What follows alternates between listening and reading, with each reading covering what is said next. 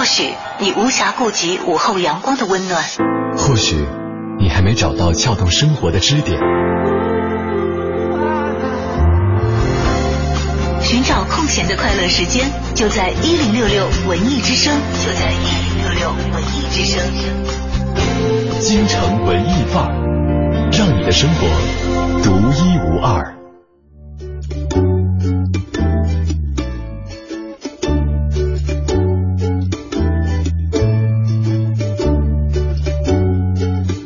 京城文艺范儿，让你的生活独一无二。十四点三十三分，欢迎各位继续锁定文艺之声，收听今天下午的节目。你好，我是盛轩。各位下午好，我是黄欢。时隔一周啊，终于又在文艺范儿的节目当中跟大家见面了。是你知道上周因为是跟小马一块儿上节目，所以很多人都说，哎，你们俩上节目到底是京城文艺范儿呢，还 是另外一档节目呢？因为我跟小马曾经一起合作，就是做过另外一档节目，哦就轮着做那档节目，哦所以大家都觉得，哎，气质可能会比较的另外一档节目，但是、但是还行吧，不知道主人，当时我们说主人不在家，客人好像闹翻天的感觉，这个特把自己不当外人。呃，是吧？那就喜欢这样一种感觉，因为啊。其实，在文艺之声，不管说是黄欢还是小马，还是大明，还是这个小张哈，我们都是和和气气的一家人，跟我们听众朋友一样。嗯。包括今天在上午下了这个早间节目之后，也接嗯到了很多听众朋友们的这个来电、哦啊，对对，可能是咨询一些其他的一些事情，包括这个获奖的一些消消息，可能聊聊的过程当中，他们会特别亲切的跟跟我聊天。啊，对对对就很熟悉虽然都从来没有见过面啊，我听声音都觉得哎，好像很亲的感觉。是。跟大家就说一说吧，既然跟听众那么亲，就交代一下上周到底去哪儿了。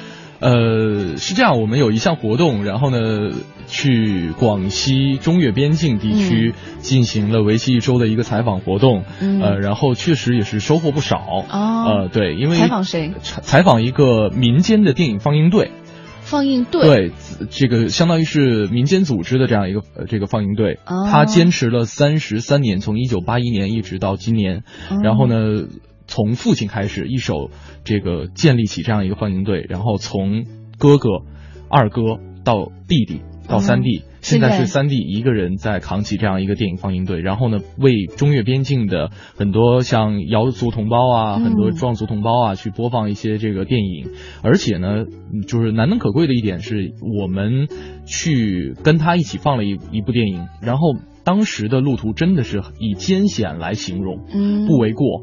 呃，可能短短三四公里的一道山路，我们走了能有将近一个小时，嗯。因为崎右手边岖是吧对，很崎岖，右手边是陡坡，一个很陡的陡坡。呃，当然不是悬崖，但是很陡。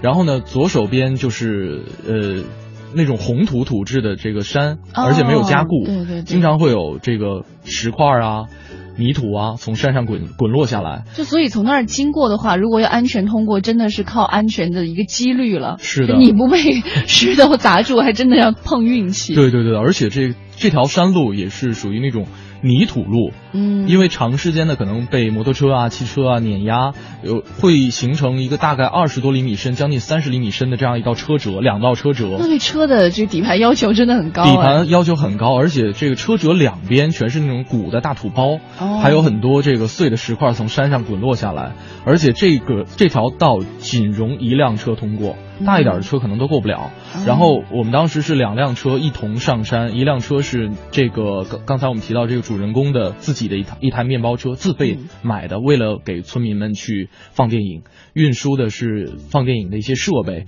然后另外另外我们是这跟当地的电台合作，然后一起嗯。出了一趟车，啊，很很困难，很困难。当时我们坐在车上，我本来想拍一张照片来反映一下这个这条路有多难走，嗯。结果我端相相机这个手就完全端不稳，已经晃的浑身都已经就是随筛之颤抖糠一。样是吗？呃，然后我在想，就是在这样一条艰险的路上，他走了三十三年，嗯的确得为他挑一个大拇哥。而且我还在想，三十三年，因为有车，他不可能是从一开始放映的时候就有车，没错最前期的时候可能还是步行，嗯完了可能还是自行车驮或者什么车来驮，嗯到后面可能这几年的时候才会有车，所以这种艰难应该是，呃，最早的时候应该是最艰难的。对，而且嗯其实，在跟他聊天的过程当中，我曾经问他，我说这么难，而且经常要自掏腰包，嗯包括电影的版权费，嗯包括邮费、维修费、电影放映机、电影放映机的一些费用，嗯完全是要自己。这个来垫付。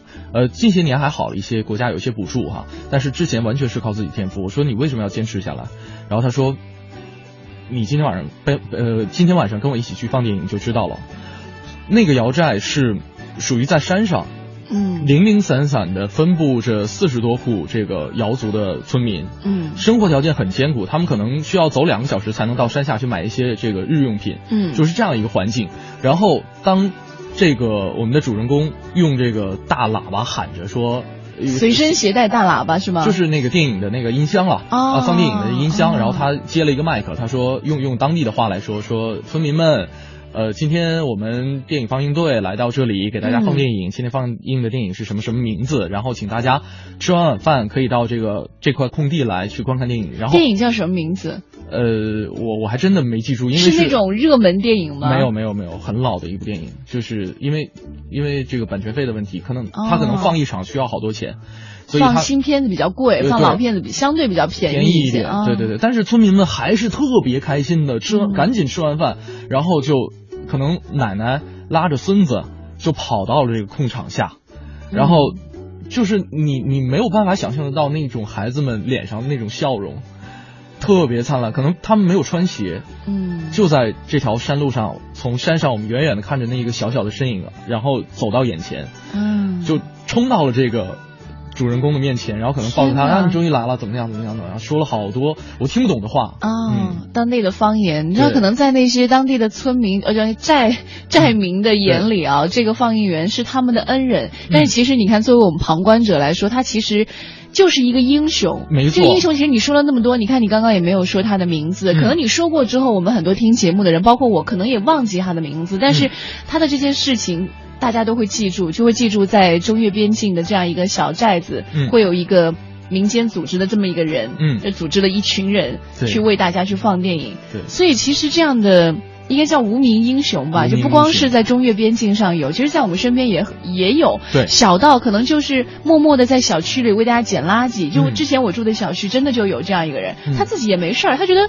没事儿啊，我又锻炼身体，我又可以让小区变得更干净。他觉得这是一件太自然不过的事情了。可能随手就把邻居家的垃圾堆在门口带走了，带走了。对，其实这就是一个无名英雄。但是在他自己来说，他觉得这是太正常不过的事情了。所以可能旁观者会把这个事情，哎，看从另一个角度去看。今天要不我们在节目里就来搜罗一下我们身边遇到的这些，或者你听到的这些无名英雄。没错，你见到的。读到的、听到的、经历过的这些无名英雄，大家嗯，今天我们就像这个英雄联盟一样，和大家一起来搜罗他们吧。没错，呃，大家同样是有两种方式可以跟我们取得联系，在新浪微博上搜索 DJ 程小轩或者是 DJ 黄欢，呃，在我们的这个留言帖下留下你的这样一个经历就可以了。另外呢，也可以来关注我们的微信公众平台，四个字“文艺之声”，在订阅号搜索，在留言框下留言就可以了。按照惯例，首先就是我们今天的诗意生活。诗意生活。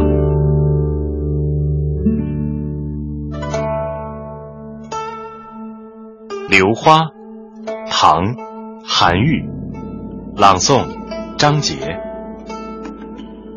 五月榴花照眼明，枝间时见子出城。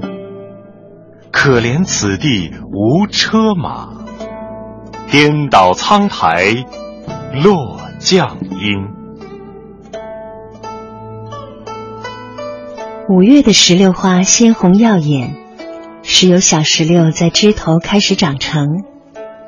可惜此地无车马喧嚣，青苔上落满了散乱的红色花朵。榴花是唐代诗人韩愈的作品，石榴原产于波斯。汉代张骞出使西域时引进我国，波斯古称安息，故石榴又称安石榴。石榴可分为果石榴、花石榴两大类，前者果实可食，后者不结果可供观赏。五月榴花艳红似火，满树生辉，花败后，小茄形的石榴果逐渐翻红。好像巧夺天工的红玛瑙花瓶，鲜嫩可爱。韩愈这首诗写五月榴花盛开的烂漫景象：早生的小石榴已枝头可见，早败的石榴花分落在青苔上，青红映衬，十分好看。榴花开于初夏，本来就有徒自开放无人喝彩的遗憾。苏轼后来有词说：“待浮花浪蕊都尽，伴君幽独。”也是说，榴花的花期不在三春之时，少人欣赏。而韩愈此时看到吕意间寂寞的石榴自开自落，更平添一种寂寞。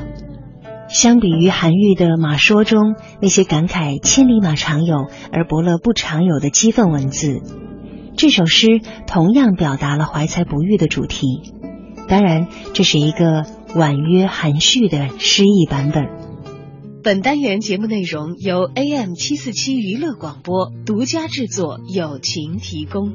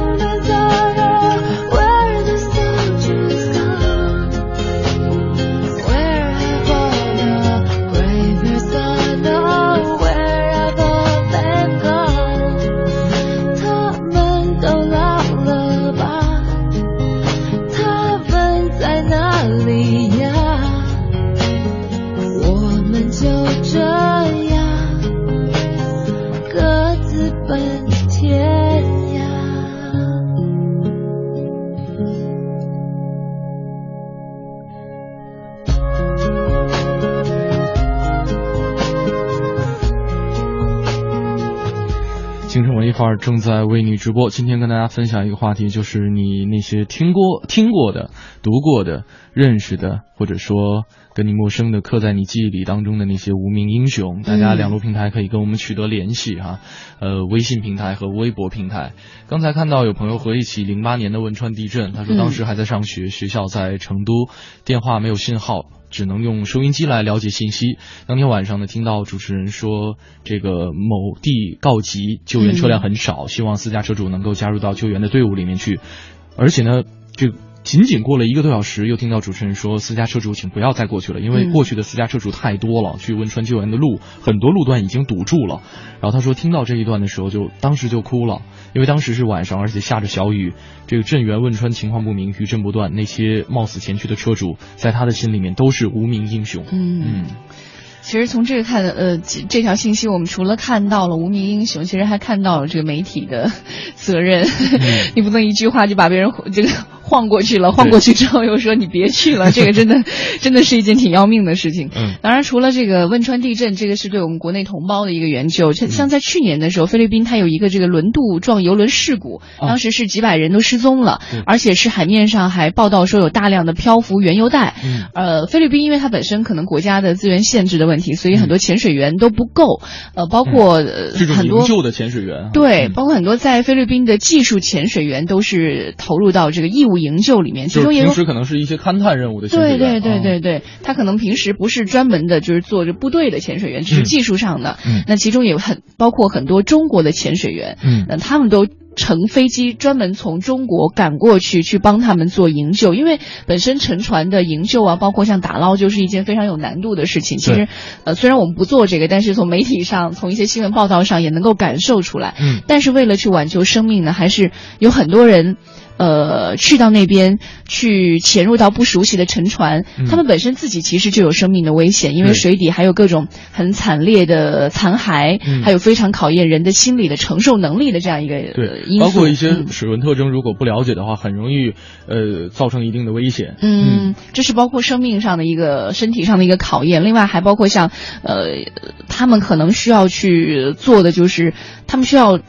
昂贵的潜水器材穿过这个原油层受损以后就不能够使用了，包括这个资金上，他们自己也会受到很多损失。但是所有就做的这些都是义务的，呃，像他们这个交通费用啊，还有器材的损耗，都是自己掏腰包。虽然说最后吧，结果是没有救出被困者，但他们这些这个义务的潜水员就用油布，当时包着几十位遇难者的遗体，带着他们回到了亲人的身边。这些其实，在新闻当中可能我们都没有大面积的看到过。对对对对，这件。事情我了解，而且当时是我印我印象想想不起来是在哪看到一篇文章，然后是对其中的一位潜水员的一个呃人物特写，嗯，然后呢他写到就是嗯平时不抽烟，但是当时他是一天抽一包烟，然后呢这个记者跟他聊抽烟的原因，他说呃如果现在不抽烟的话，真的睡不着觉，然后可能会会会有一些特别不愉快的一些回忆哈，嗯，对，其实真的我们当。人们同仇敌忾，面对一场大的灾难的时候，我们总会发现，可能原先我们身边的那些总有一些小缺点、小毛病的人，在这个时候总会有一个光环在笼笼罩着他。比方说，呃，刚才提到了两场灾难哈，一个是菲律宾的沉船的事故，另外一方面是这个零八年的汶川地震。我记得当时也是零八年汶川地震之后，呃，跟朋友在这个学校喝酒，嗯，然后呢，他当时就是当时大家都都。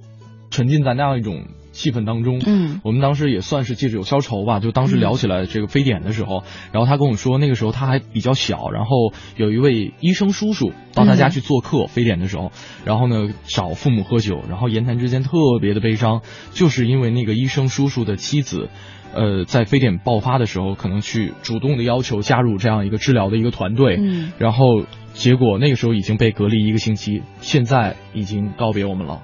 哦，对，然后当时那个他他印象很深，是他那个医生叔叔的那张脸，喝酒之后低头下去，嗯，一分钟没抬起头，再抬起头里已经满脸泪痕了，嗯就是没有新的眼泪涌出，但是你明显可以看得到他那张瞬间沧桑的脸。嗯然后当时他是也印象很深刻，说了一句话，说真想把他老婆换出来。嗯。你会发现，有的时候，当我们遇到一些危难的时候，我们会说我要救自己的孩子，救自己的爸爸妈妈。但是，呃，你你在很多时候遇到一些状况的时候，你看到有的人真的就可以可以为了陌生人去义无反顾，嗯这种真的是一种，呃，我我们在我们心里是可以称作英雄的一些人。在这个世界上，有一些人他真的可以为别人的苦难去感同身受，嗯而且是超越了种族，超越了性别，超越了其他一切的东西。他们才是可能是我们经常在教科书上哈说到的世界的公民，嗯为这个世界的热忱就贡献自己的一份力量。是，呃，我记得很小的时候背《三字经》的时候，前两句话大家都非常熟悉了，嗯人之初，性本善。当我们有这样一种，呃，契机，把人类心理当中那种最原始的善无限的激发出来的时候，我们可能会告诉我们，我们能够坚持下去，我们能够走到底。是这个时候，我们面对他们的时候，我们可以说，我们只能勇敢。是，今天我们在节目当中，刚刚听到这个话题，可能会觉得有些沉重啊。我们就来说一说，找一找啊，身边的这些无名英雄们对。如果你也遇到过，你看到过、感受到过，甚至接受过他们的帮助，呃，甚至可能你自己也是，都没关系，可以和我们一起来聊。你可以把你这个无名英雄的呃小故事，通过发送微信啊或者、呃、微博的方式对来告诉我们。我们的嗯微信平台是文艺之声，微博呢是 DJ 程晓轩和 DJ 黄欢。啊。谁觉得是批判？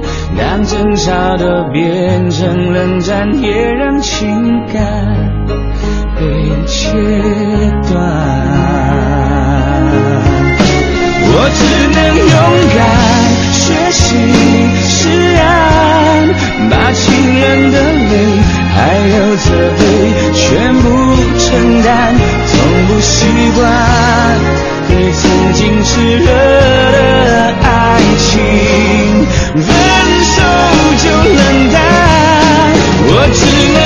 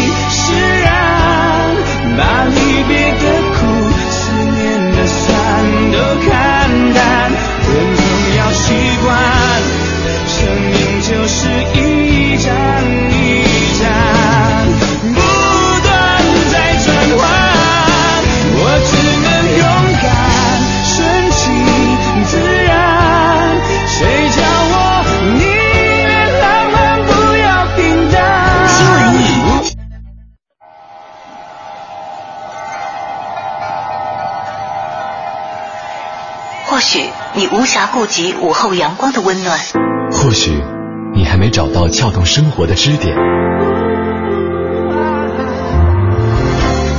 寻找空闲的快乐时间，就在一零六六文艺之声，就在一零六六文艺之声。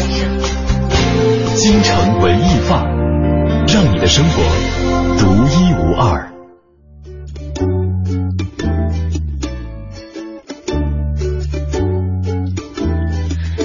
们的节目还在继续当中，十五点零四分，这里是正在为你直播的京城文艺范儿。你好，我是盛轩。呃，下午好，我是欢欢。嗯，今天跟大家分享一个话题，叫做无名英雄。嗯大家听到的、看到的，或者说经历过的一些无名英雄都有哪些呢？大家可以用两路平台跟我们取得联系。在上半个时段跟大家，呃，由一位朋友的这个留言哈，引出了好多可能在灾难面前我们可以看得到的一些人性的光环。对当然还有很多朋友发来了自己身边的一些小事儿小事儿。嗯但是当然了，也是一些无名英雄所做的一些好事儿。嗯，比如说嗯 Andy 说了，说朋友在上海公交车上不小心丢失了公交卡和工作证，嗯被一位好心人邮寄到公司了。嗯另外写了一段话，说希望我那个朋友啊也能够多多传递正能量。嗯他没说他是谁，也没有留联系方式。哎，哎，这挺有意思的啊！我我估计哈是年纪比较大的人，嗯因为年轻人如果你记就记了，他一般就是简洁以达到目的为准。但是嗯如果上了一些年纪的人，特别喜欢说啊，我给你做这个事儿啊，嗯我跟你说以后你可得怎么样，是吧？就那种气质很像。，或或者是说，有可能是，呃，比方说，他希望这样一份举动也能够影响到其他人，当其他人也面对相同的情况的时候，也能够采取类似的举动。嗯啊。哎，前两天我们不是也做了这样一件事情，就是在早点到节目当中，当时是那个阿里公益天天正能量，嗯。给我们发一个消息说，呃，他们想要找一个人，嗯。那人什么人呢？他是在北京工作，但是是山西人，嗯。呃，有一天他正好是回山西度假，他有一个从外地赶过来的老朋友，嗯。呃，过来了，他就接待他的朋友，接待朋友呢到那个壶口瀑布啊那个附近去去转一转，因为他觉得是他们山西的骄傲嘛，嗯但是呢，这个很遗憾的是，带着外地朋友去到那边的时候，他看到的没有原先想象的那种壮观壮观美，嗯看到的是当地的人，呃，胡乱的开采。哦采沙，然后做一些资源上的破坏，他和他的朋友觉得很痛心。当然，嗯朋友是痛心，他更多的是觉得很耻辱。嗯于是呢，回到北京之后，嗯他就啊、呃在网络上发了一篇这种长作为对发了一篇长文，作为一个当地人的那种痛心的感受，嗯也是呼吁希望有关部门呢能够停止这样一些不不合理或者不。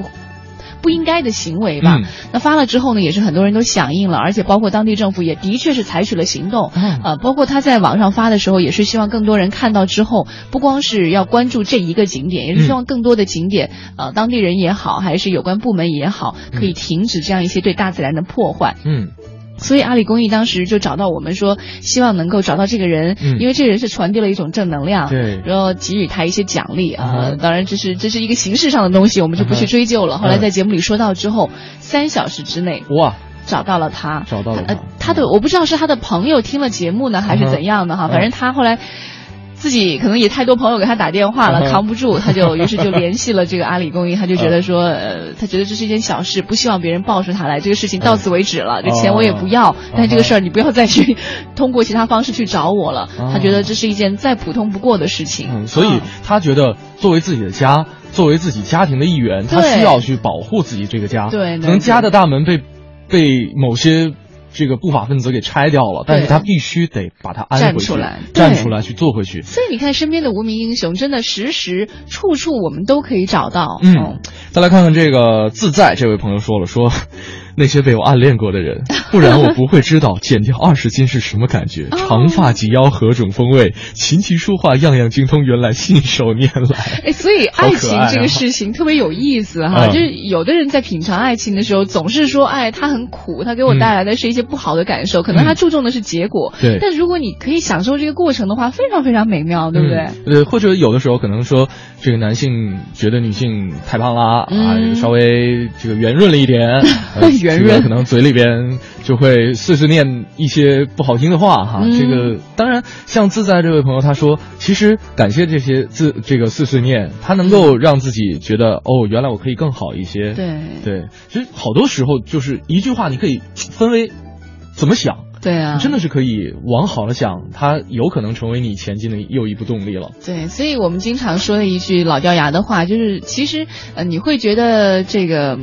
呃悲剧啊，或者说不好的事情，其实并不是这件事情本身不好，嗯而是你去想这件事情的这个大脑啊，嗯可能你把它带到了一个不好的地方。没错，啊 今天跟大家分享的是无名英雄两路平台等待你的留言，微博平台是 DJ 郑晓轩和 DJ 黄欢，还有我们的微信公众平台是呃四个字文艺之声，大家在订阅号搜索，在留言框下留言就可以了。马上进入我们今天的我在北京城。你知道的，你不知道，你不知道而想知道的，你想知道而没法知道的，关于北京城的一一切，我在北京城。京城文艺范儿，让您的生活独一无二。大家好，我是相声演员杨多杰。昨天啊，咱们给您聊到了老戏园天乐园的这位贵人，也就是河北梆子演员田纪云，艺名杨九霄。这个人到了天乐园之后啊，改弦更张，创立了不少啊新鲜的演出方式。在那个时候啊，北京城里既有京剧，也有河北梆子，两者是各具特色，不相上下。北京人觉得这个河北梆子呀不够雅，而这个山西老板呢又觉得京剧呢不够过瘾，所以这两者呀一直是各自拥有各自的观众群体，哎呀相争不下。田纪云观察到了这个特点，哎，有就在变法维新的这个年代，就在天乐园的舞台上来了一个戏剧界的维新变法。他呀出这么个主意，让京剧演员和河北梆子演员在台上，哎演对手戏。这一出戏里既有京剧的唱段，又有河北梆子的唱腔，以满足不同观众的口味。您看看他这主意够多好，一下把两方的客源都争取过来了，而且大家还看个新鲜劲儿，看看这两者一起演出什么效果。一时间呀，天乐园是场场爆满，生意好的不得了。这种演出形式后来还被固定下来了，叫两下锅，至今在戏曲舞台上仍有保留。那么这个就是田纪云首创的一种演出方式。除去两下锅呀，这天乐园啊，还举办过咱北京第一个西洋音乐会，那是在光绪三十四年，公元的一九零八年，热心教育事业的李君盘、刘树南俩人为这祥天学校和实践女子学校筹办办学，那么计划举办一场音乐会，这叫义演，用这个筹措的资金来办学校。田纪云，咱们前面说了，这人热心肠，还最喜欢资助公益事业，当即答应免费提供场地，你们就在我天乐园演，我不收钱。说是义演的节目，其实也够精彩的，既有风琴独奏，什么军乐合奏，什么杨笛、古琴合奏，又有各国国乐演奏，反正说吧，五花八门，让这不出国门的人呐，就能领略世界各处这种音乐的风采。怎奈当时这北京啊，非常的闭塞，市民们也很保守，老百姓对这西洋玩意儿根本不买账。这音乐会连着办了两天，票房啊十分的惨淡。说是惨淡，其实就是没人买。这甭说，虽然不要这个场地费，但是呢，想筹集善款、筹集资金，那这个目的也眼瞧就泡汤了。那么这个时候，又是精明能干的祥九霄出了主意。那么祥九霄这个时候他又出了什么样的主意，让大家接受了这西洋的玩意儿呢？咱们明天给您说。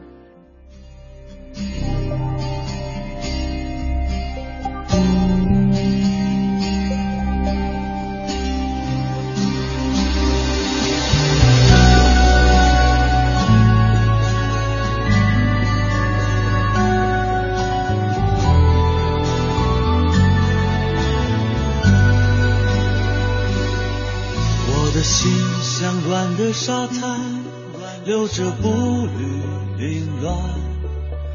过往有些悲欢，总是去而复返。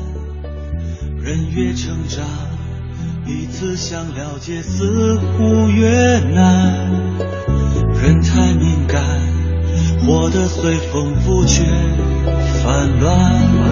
有谁孤单却不期盼一个梦想的伴？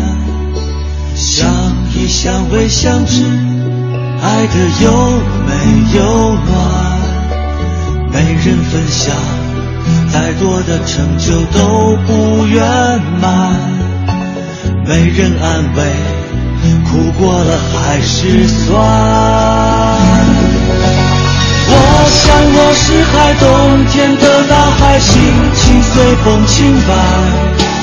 潮起的期待，潮落的无奈，眉头就皱了起来。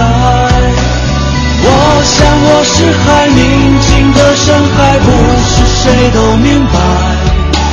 胸怀被敲开，一颗小石块都可以让我澎湃。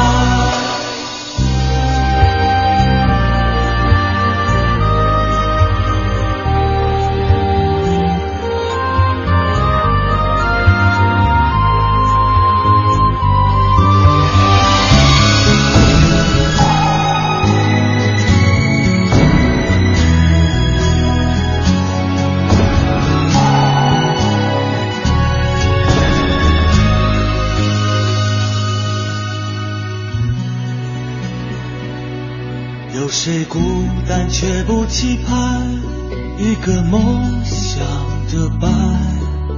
相依相偎相知，爱的有美有暖，没人分享，再多的成就都不圆满，没人安慰，苦过了还是酸。我想我是海，冬天的大海，心情随风轻摆。潮起的期待，潮落的无奈，眉头就皱了起来。我想我是海，宁静或深海，不是谁都明白。胸怀被敲开，一个小石块都可以让我澎湃。我想我是海，冬天的大海，心情随风轻摆。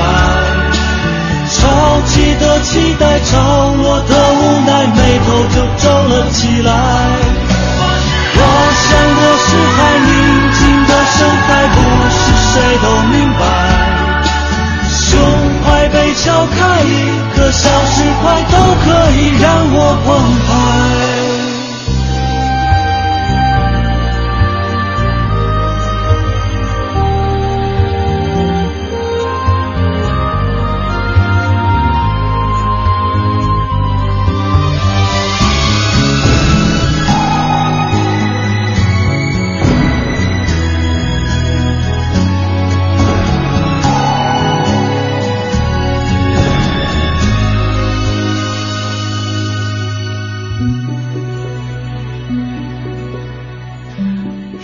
黄磊的《我想我是海》啊，这也是黄磊。可能今天早上我们也提到他，由于在这个《爸爸去哪儿二》当中的这样一种精彩的表现，让很多朋友们又想起了他那段青葱岁月。其实这首歌也是献给我们无名英雄的一首歌。呃，很多无名英雄可能有些人不明白，嗯，呃，他们对他们他们就就像歌词里面唱那样，可能只有。很少的人才会才会懂得，才会明白。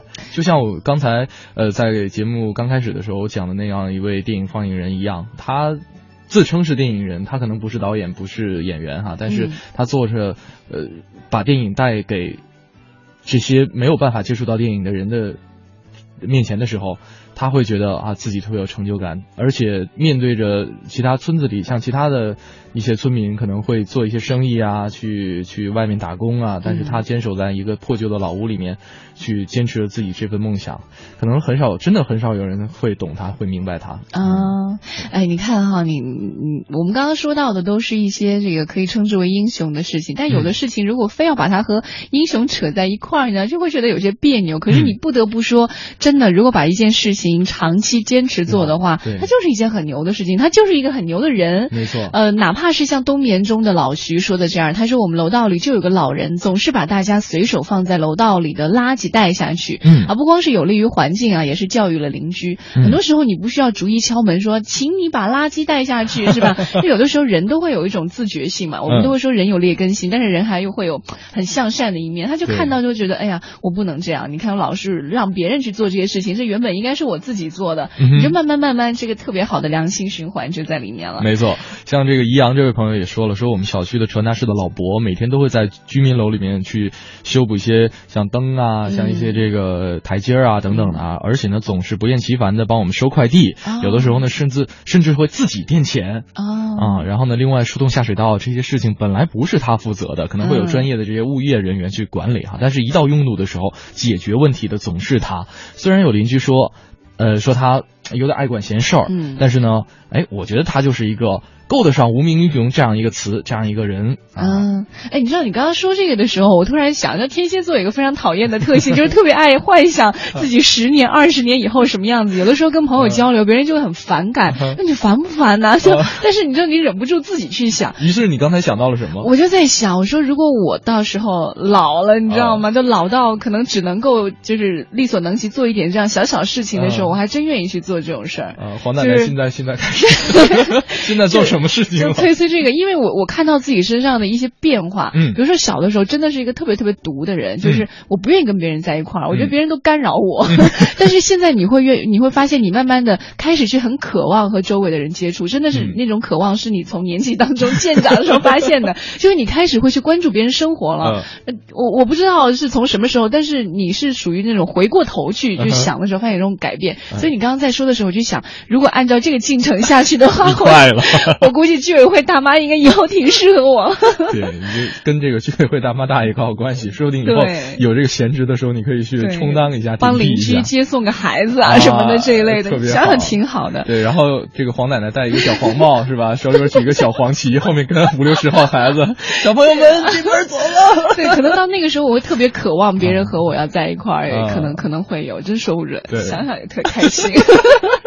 哎黄欢已经把自己的职业规划这个已经摆摆弄明白了。对，哎，我刚看到一个让我觉得挺感动的，有点英雄救美的意思哈。嗯哼。聂博说的，说几年前出差回来坐广州地铁，嗯。啊，应该是天河客运站口。出站的时候呢，这个手扶电梯很长，嗯，我在最后，前面是三四个学生模样的孩子哈，嗯。其中一个女孩穿的特别时髦，嗯。跟男朋友卿卿我我的，嗯，电梯走到四分之三的时候，女孩的高跟鞋被缝隙给卡住了，哎呦，好危险！对，身体失去平衡，整个人就往后仰。嗯。男朋友去拉她就没拉住，在他鞋后面还有一个人也去拉他了，但是也没拉住。嗯如果这样一直摔下去，一定是受重伤的。他说当时我想都没多想，上前从后背就顶住了他。嗯这女孩很害怕，双脚还猛蹬着楼梯，嗯我就连忙在他耳边说：“他没事儿没事儿，放松，嗯我抱住你了，不要用力。”没有没有，后来这个女孩才慢慢的安静下来了。等她站稳，电梯也到头了，这丫头可能吓傻了，回过头来对另外一个人一直说谢谢。我见她没什么事儿，也没说什么，拉着行李就消失在人群当中，嗯特帅哈，特帅啊被卸错了，然后也不吭 被谢错了声，对，然后一回头行李没了。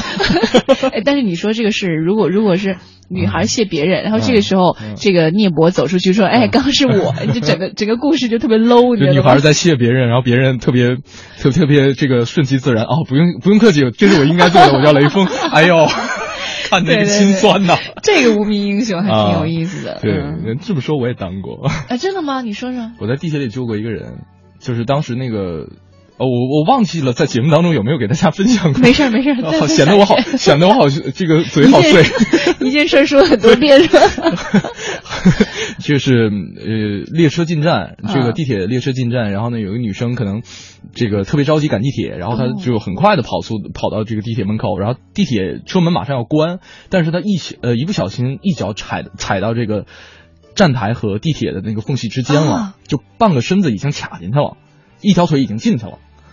天哪！对，然后我当时，呃，在旁边，因为人比较多，我想等下一趟车再再上嘛，然后结果就就一把给他拽上来了。天哪！好在是你，如果是我想拽，估计也拽不起来。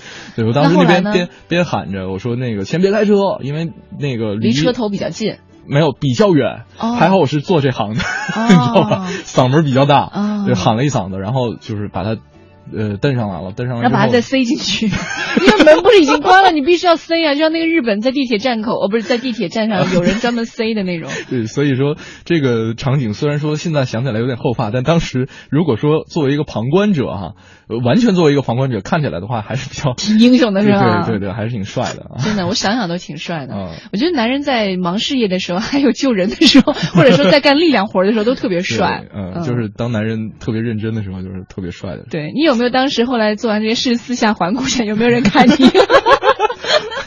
哎，我跟你说，就是，整理一下发型什么的。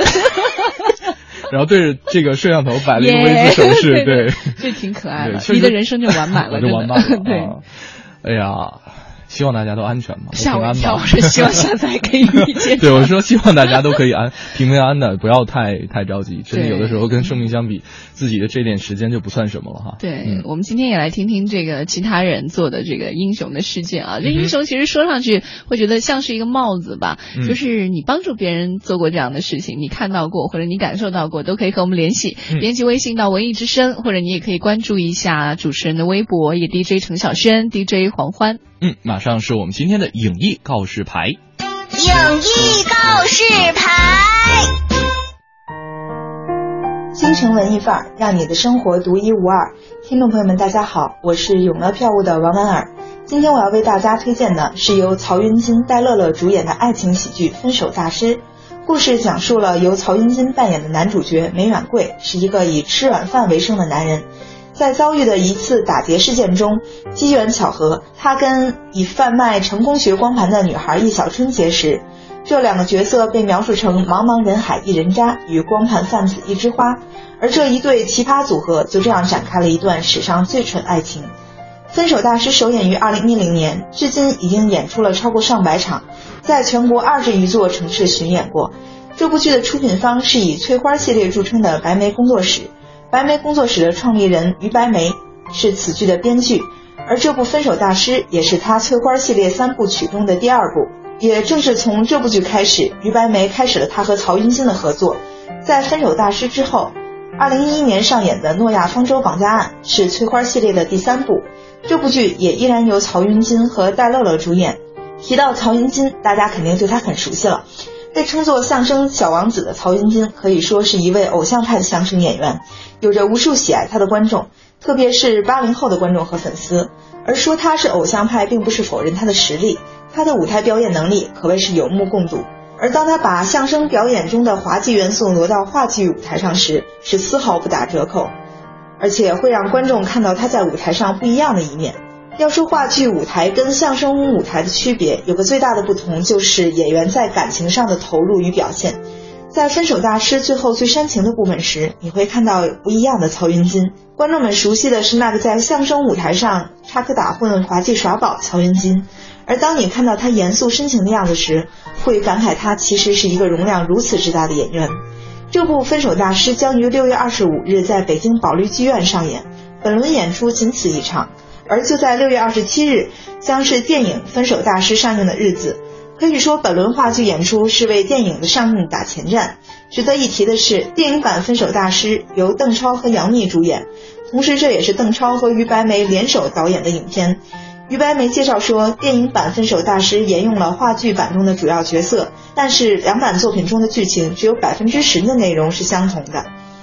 分手大师本轮演出的单人票价从一百八十元到八百八十元不等，此外还有七百元、一千元、一千二百元和一千六百元的双人套票。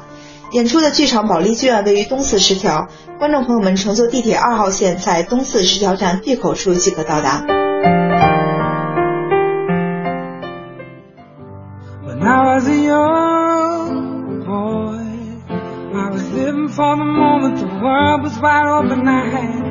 every choice. With so many choices, I just didn't know what to do now. All I'd say is forget it when you tell me I regret it. Let it be what it is, cause it's so easy to say. I knew yesterday what I know today, well, I'd be tomorrow. Whatever soul side away, do whatever it takes, cause time's only borrowed. I got one life, one life, one life, and I'm gonna live it. I got one life, one life, one life, and I'm gonna live it right. My daddy sat me down. He said, Son, it's probably time to stop making some plans. I said, No, not right now. So many choices, I just didn't know what to do now. All I did was get away.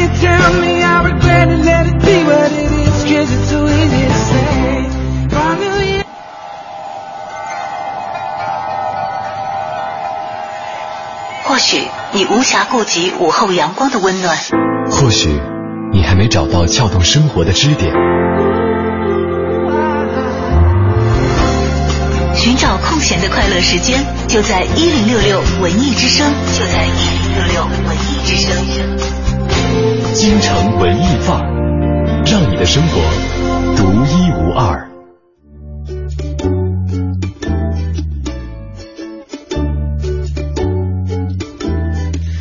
京城文艺范正在为大家直播。那今天的话题呢是。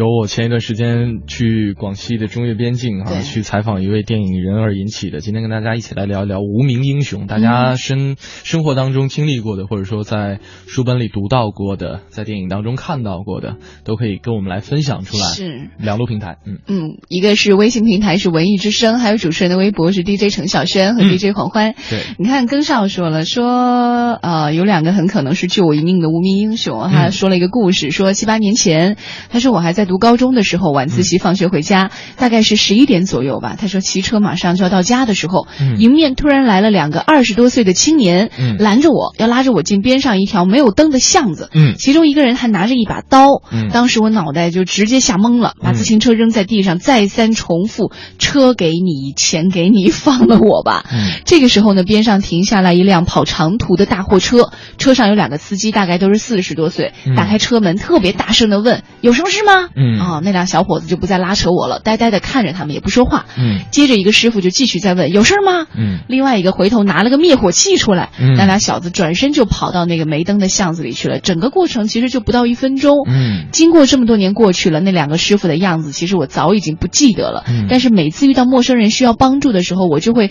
很主动的问一句：“有什么事儿吗哎呦，真是啊！我曾经特别听感动哈对，就是我曾经听过一句话叫 “Love is a circle”，嗯就是爱就是一个圆，就是嗯真的是，就是从小可能埋下了这颗种子，然后长大之后它发芽了，也让他养成了这样一个习惯。？”对，我在想事儿嘛，刚刚你在地铁里救的那个女孩，以后是不是经常没事儿会在地铁里锻炼身体对看看谁需要帮助的时候也去拎一把。嗯，当然，可能这个说的是一个玩笑话，可是、嗯呃，你会记住这种被帮助的美好，你希望这种美好让更多人感受到，也会把呃自己当时急需要被帮助那种焦虑哈，能够嗯体谅到别人。呃，是的哈，但是就有什么事儿嘛哈，这句话大家可以再斟酌一下。这句话就是在某些地方有点像挑衅挑衅哈 对，有什么事吗？有什么问题吗？有什么问题吗？啊，咱看看看这个语境受啥了。啊来看一下对，嗯再来看看朋友们的留言哈。当然，大家这个两路平台抓紧时间发过来。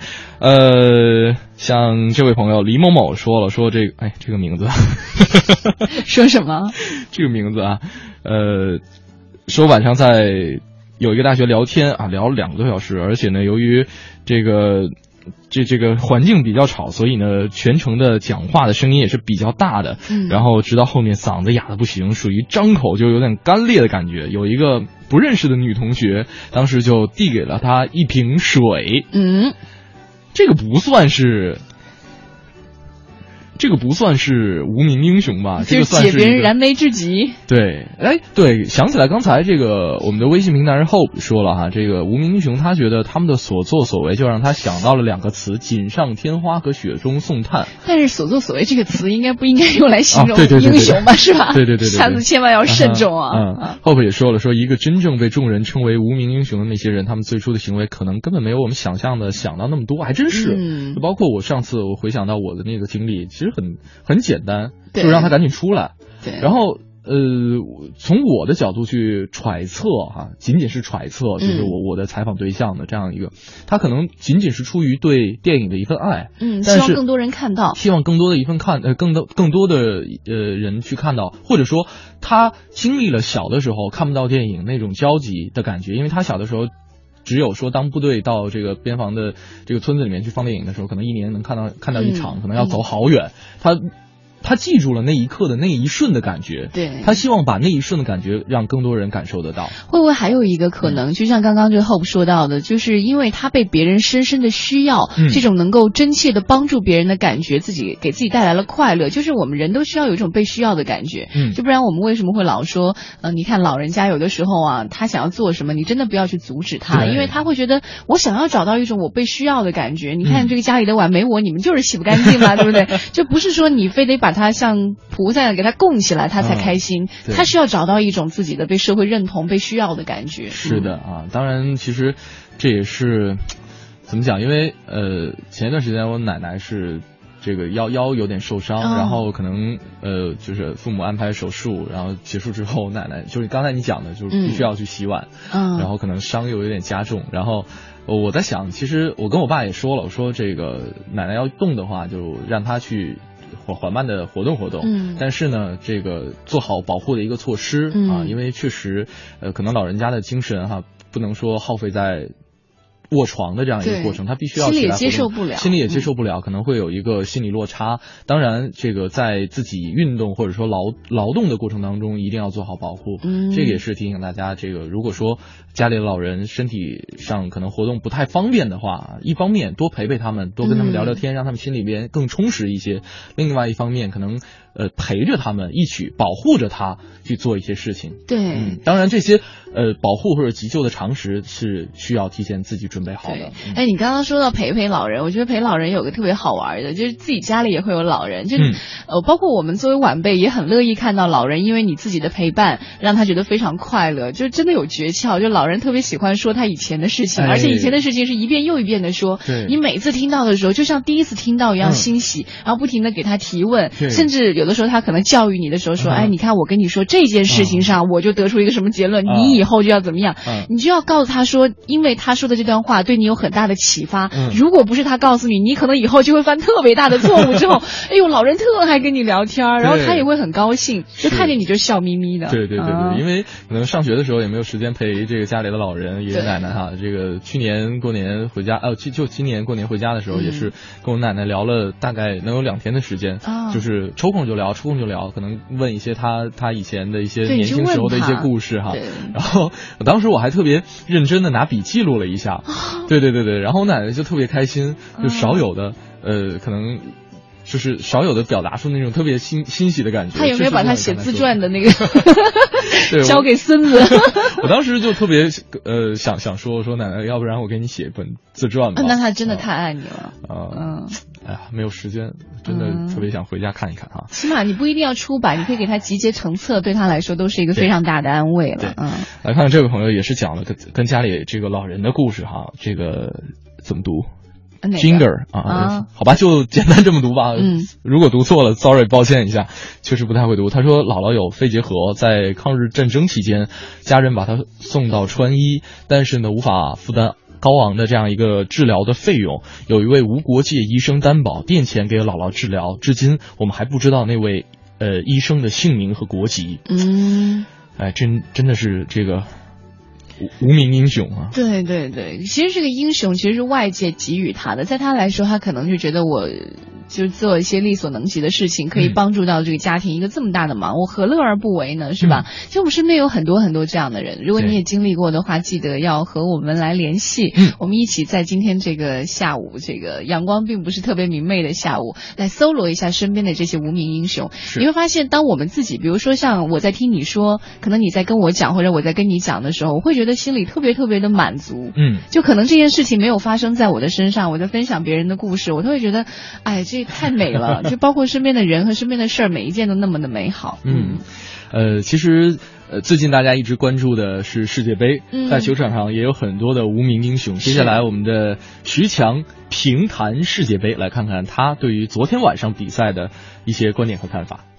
弹琴的相声演员徐强，徐强为您评谈世界杯。好了，亲爱的朋友们，欢迎大家来收听徐强评谈世界杯。我是徐强，在二零一四年六月二十一日凌晨进行的两场世界杯比赛里，意大利队零比一负于哥斯达黎加，这又是一个大冷门啊，同志们。而且特点在于两支球队都是防守反击的特点。更何况意大利队那可真称得起是足球界防守反击的老祖宗啊！可有句俗话说得好，叫乱拳打死老师傅。这下行了，老师傅让徒弟给灭了。而且这场比赛也正应验了我前两天说的那句老话：在零二年韩日世界杯，只要赢了中国队，在这届世界杯里进淘汰赛完全没有问题。这就是那句老话啊，叫一胜国足，终生幸福。之后，法国队以五比二战胜了瑞士队，而且在最后压哨阶段啊。足球场上出现了一个压哨球，但是这个球最后还是没有判。如果判了，就会变成六比二。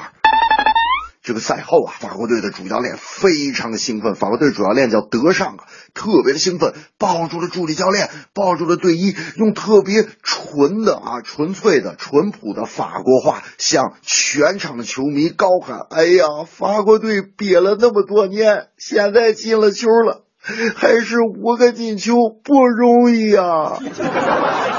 虽然目前 D 组的英格兰队两战皆负，但理论上仍存在出现的可能。唯一一种出现的可能性就是意大利后两战全胜，拿到九分之后，便需要英格兰队大比分战胜哥斯达黎加队，在与乌拉圭总积分相同的情况下来拼净胜球的多少。这个时候，巴洛特利就不再沉默了，他发了自己的推特，在推特上就说了啊，基于 D 组目前的积分关系，英格兰要想出线，我们必须首先战胜哥斯达黎加队。可如果我们赢了哥斯达黎加队，我希望英国女王要亲我一下。可各位网友们吐槽的并不是巴洛特利的非分之想，而是非常吃惊的觉得啊，巴洛特利八神竟然会算数了。在世界杯期间呢，我身边的一些女性朋友总是在自己的朋友圈里啊，非常苦恼的吐槽我们大老爷们儿。呃，一般情况下内容都是：哎呀，你看你们啊，你们大半夜的天天刷屏、刷屏、刷屏啊，都跟这个世界杯有关系。我就本来就不爱足球，每天早上起来啊，打开一看就是足球、足球、足球啊，你们烦死了，烦死了，烦死了，烦死了，烦死了。那么在这儿呢，我要给一些女性朋友，当然了，只是极个别的一些女性朋友一些小小的忠告：你们当年在这个朋友圈里每天都敏俊、都敏俊、都敏俊、都敏俊的时候，就应该知道出来混，早晚是要还的。这正是年年期待难入眠，无眠之夜又年年。激情呐喊为此刻，此刻已是四年前。西班牙把吉普在澳大利亚被淘汰，今夜我却看不明白。地图实力都不坏，球队都各怀鬼胎，谁输谁赢都不奇怪。法国队反客为主，瑞士队不能再输，为夺世界杯好辛苦。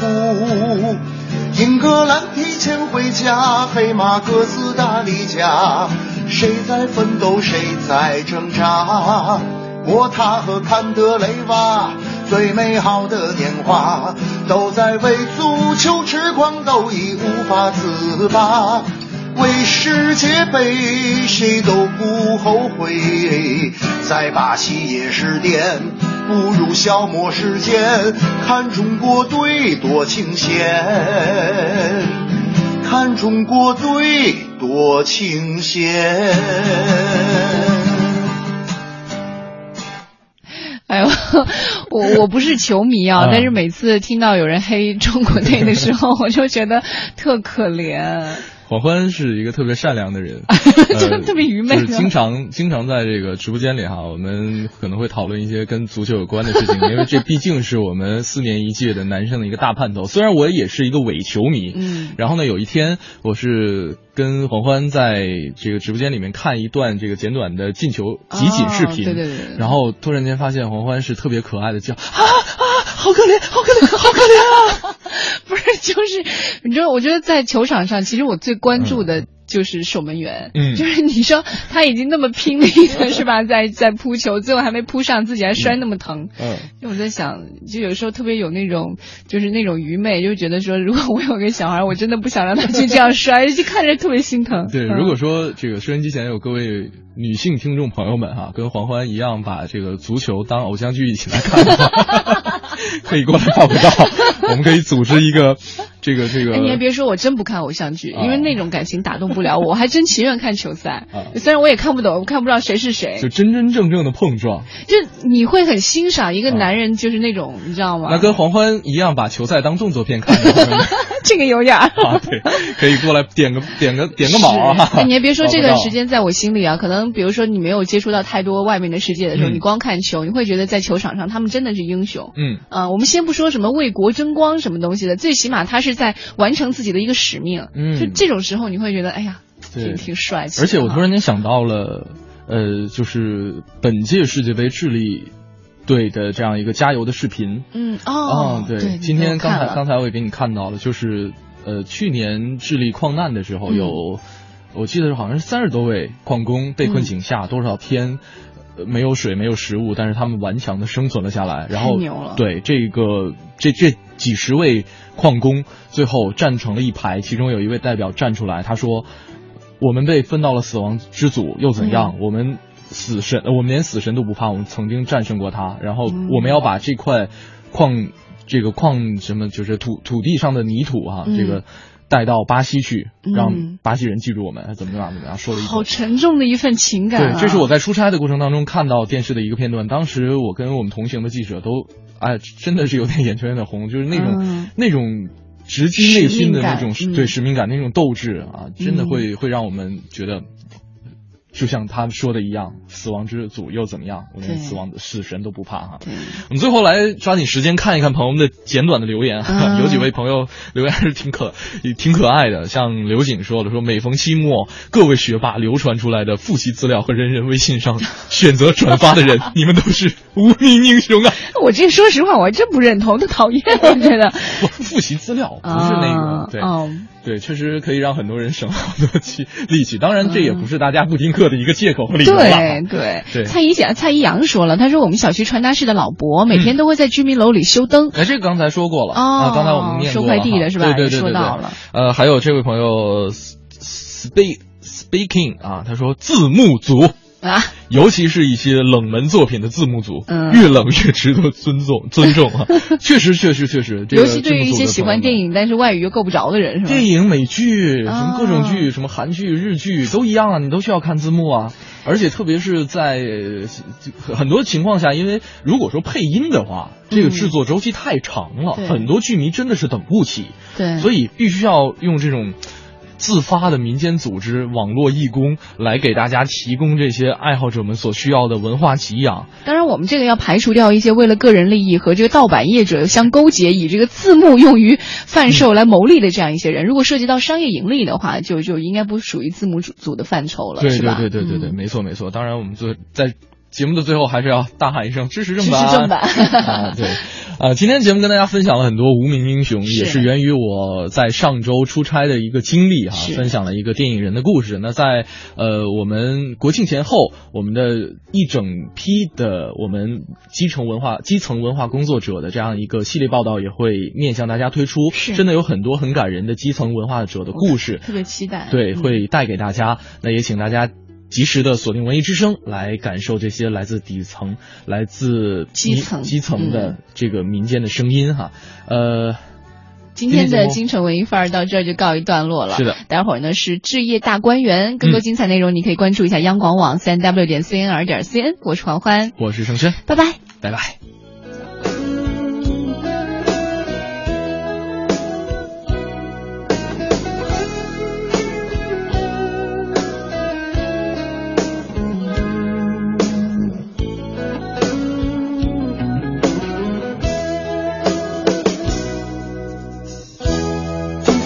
归家的讯号在他生命里仿佛带点唏嘘黑色肌肤给他的意义是一生奉献肤色斗争中年月把拥有变做失去的雙眼帶着期望，今天只有殘留的躯壳，迎接光輝歲月，風雨中抱緊自由。一生經過彷徨的掙扎，自信可改變未來，問誰又能做到？